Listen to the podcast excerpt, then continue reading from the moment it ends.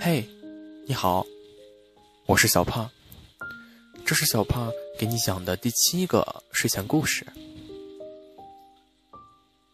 在一个遥远的地方，有个叫肥猪镇的小村，里面住着一只小胖猪。它整天都望着湛蓝的天空思索：我要能飞。该有多好啊！一天，一只鹰来到了小胖猪的家里。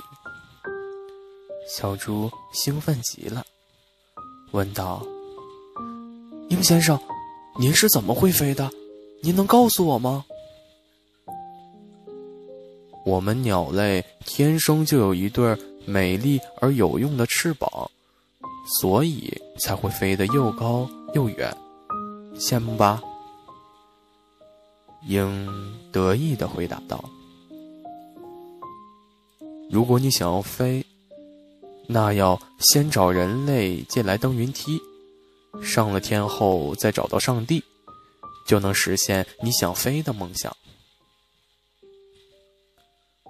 小胖猪听了鹰的话，立刻行动，在陌生的环境中。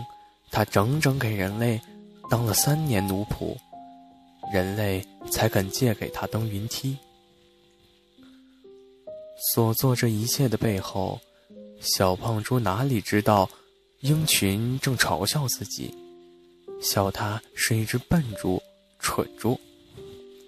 上帝知道一切后，非常生气，把鹰的一双翅膀要了回来，送给了小胖猪。